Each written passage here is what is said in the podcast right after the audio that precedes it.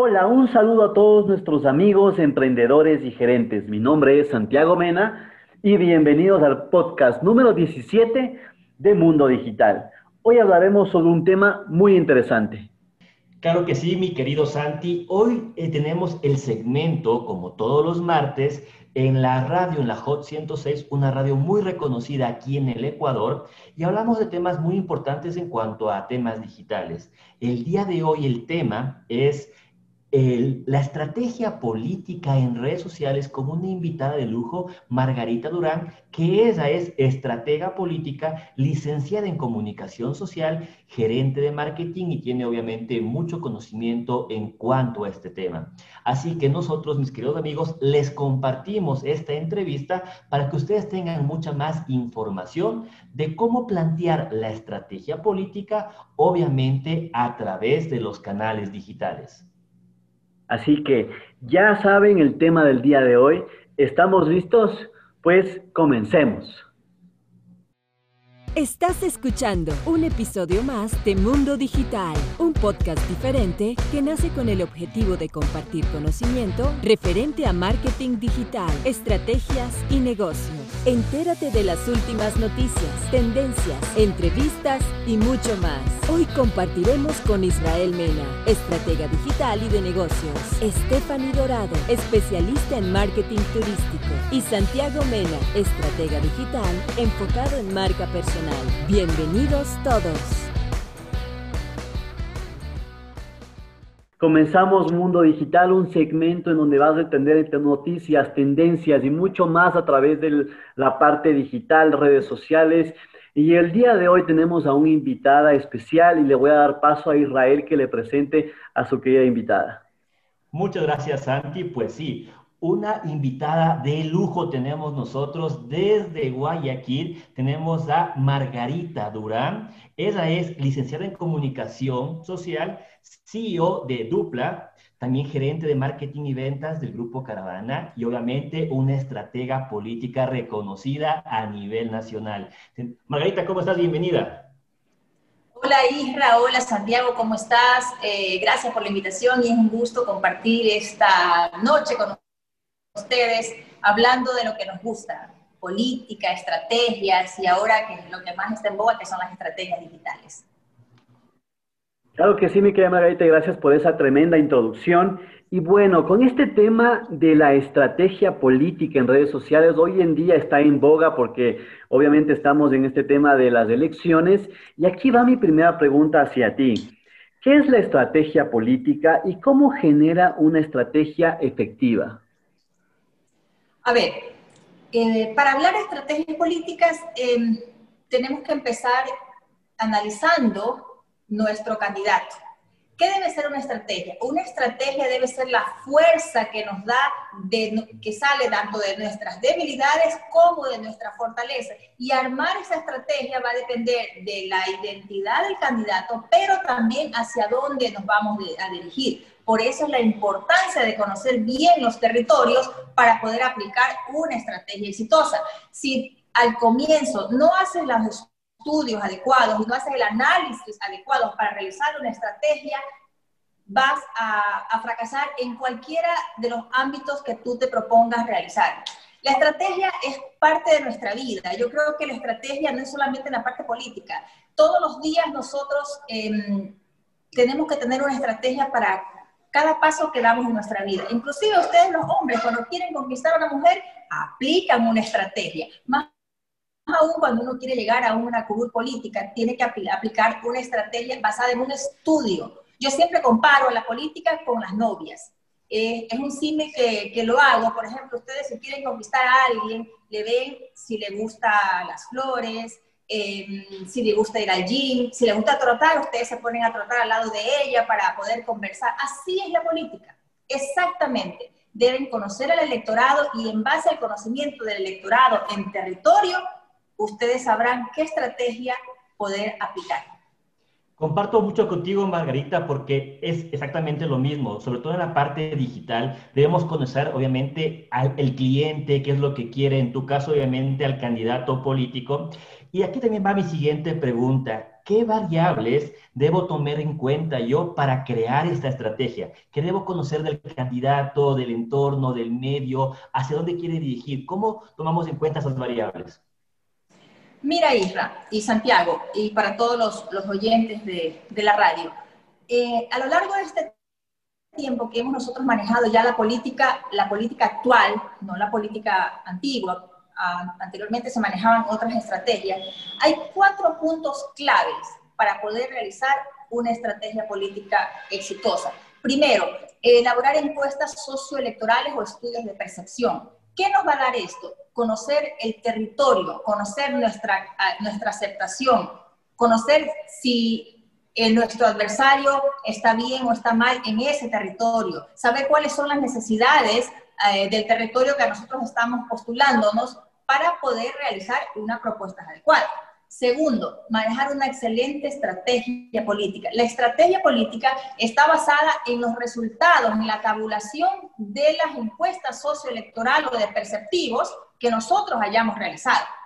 Tercer punto sería la estrategia comunicacional. Como te das cuenta, todo va de la mano. Hacer el estudio perceptivo, socioelectoral, aplicamos estrategia política y de ahí, en base a esas dos premisas, nosotros aplicamos una estrategia comunicacional que se derivará en algunos, algunos ítems que lo vamos a ir desarrollando más adelante. Y el cuarto punto, y muy importante también, es control electoral.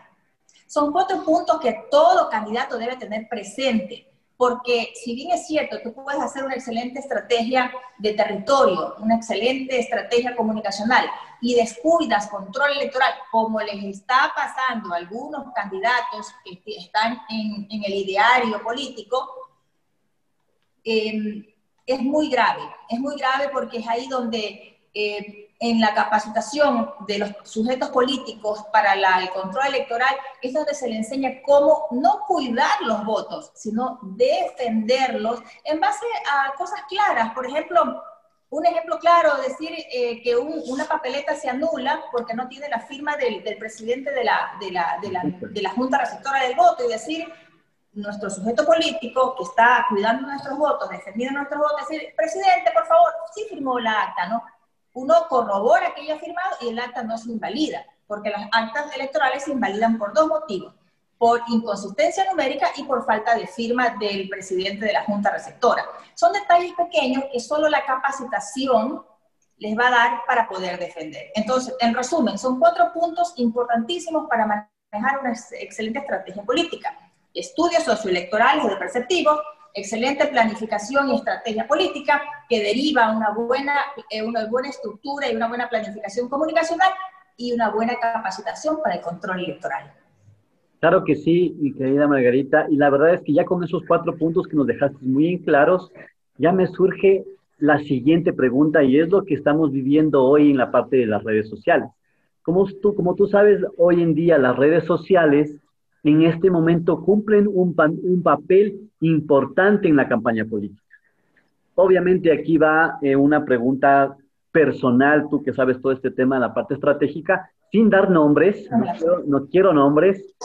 ¿Cómo evalúas la estrategia de los candidatos hoy en día en la parte digital? Mira, yo creo que aquí hay dos grupos de candidatos.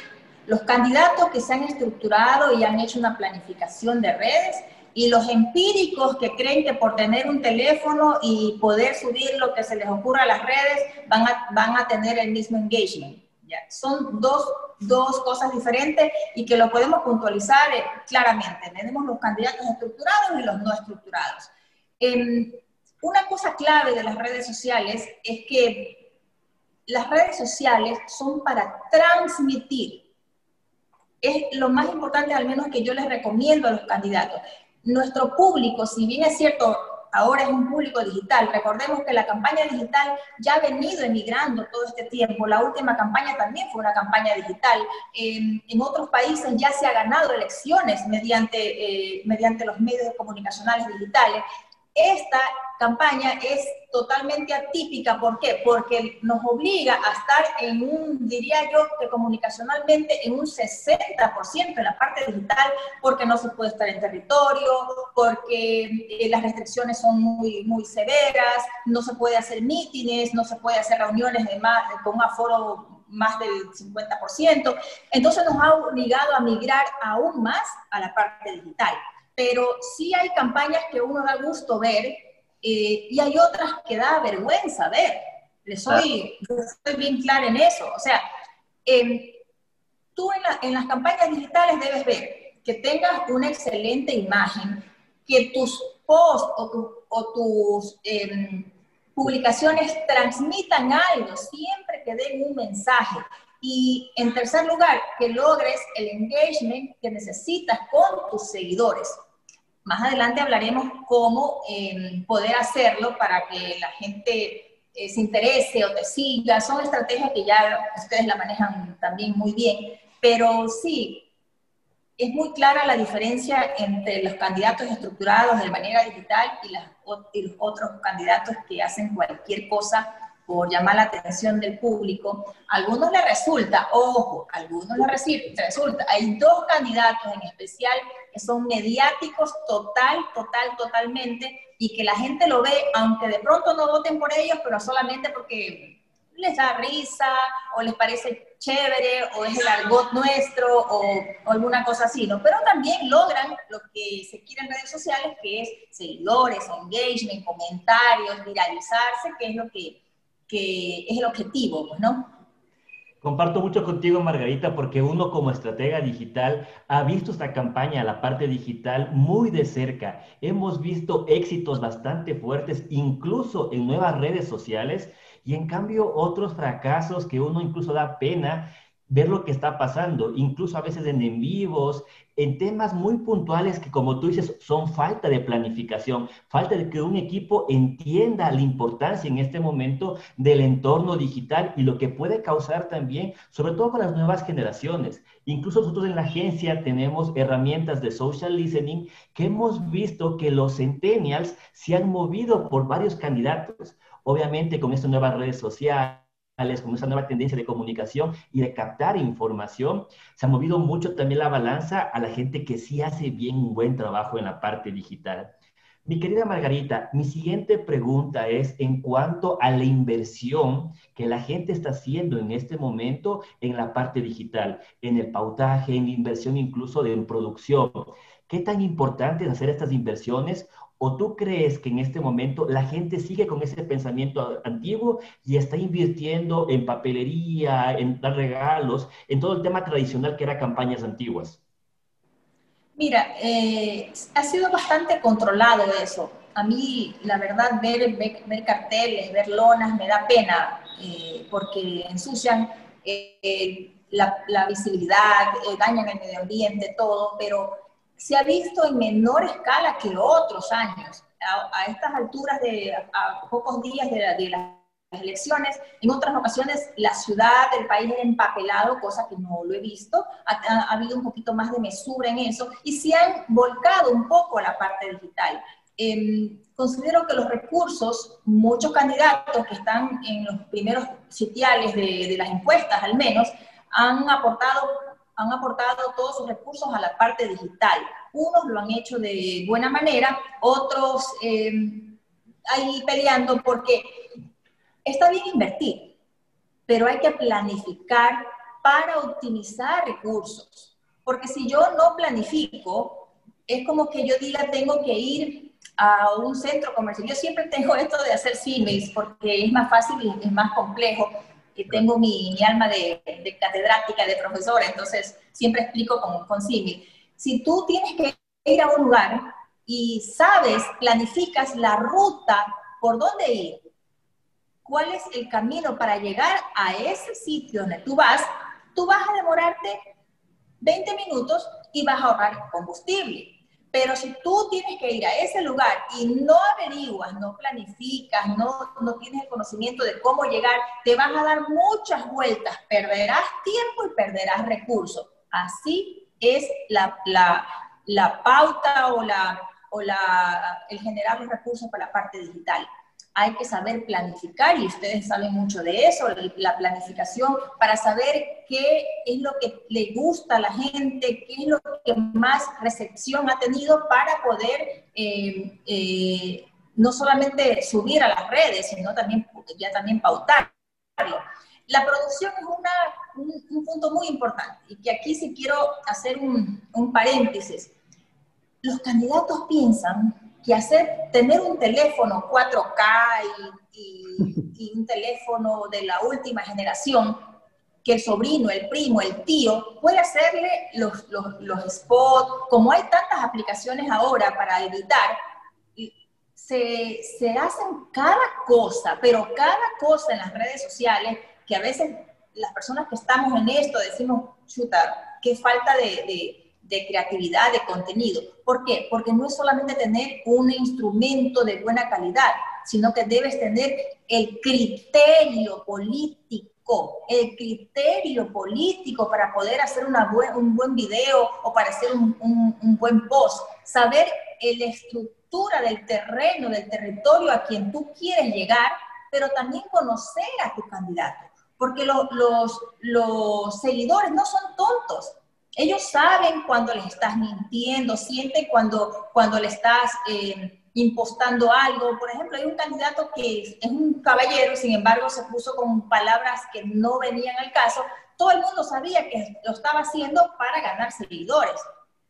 Lo más recomendable en redes sociales, al menos por mi experiencia, es que el candidato transmita su esencia, lo que él es, estoy segura que va a tener mayor acogida.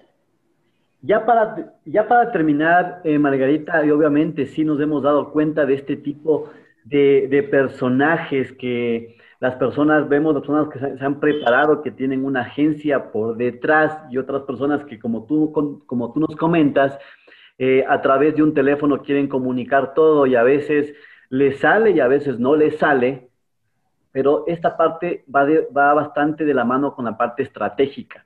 Si es que tienen una parte estratégica bien fundada, bien estructurada para ver qué es lo que quiero comunicar a través de mis redes sociales, van a tener éxito en las mismas. Y aquí va mi pregunta última, que ya se nos acaba el tiempo por, eh, temas de, de que radio es corto el tiempo. ¿Qué recomendación en la parte digital nos puedes dar a las personas que desean captar ese voto popular? Mira, recomendaciones básicas, que sean ellos mismos, que, se, que eh, sus seguidores puedan ver el día a día de ellos, qué es lo que hacen, o sea, que ellos sientan que, el candidato es una persona igual que ellos, que desayuna, que cocina, que atiende a sus perros, que sale a andar en bicicleta, eh, que es padre, que es esposo o esposa, que va al supermercado, pero que también se ha preparado para poder eh, postularse para esta candidatura.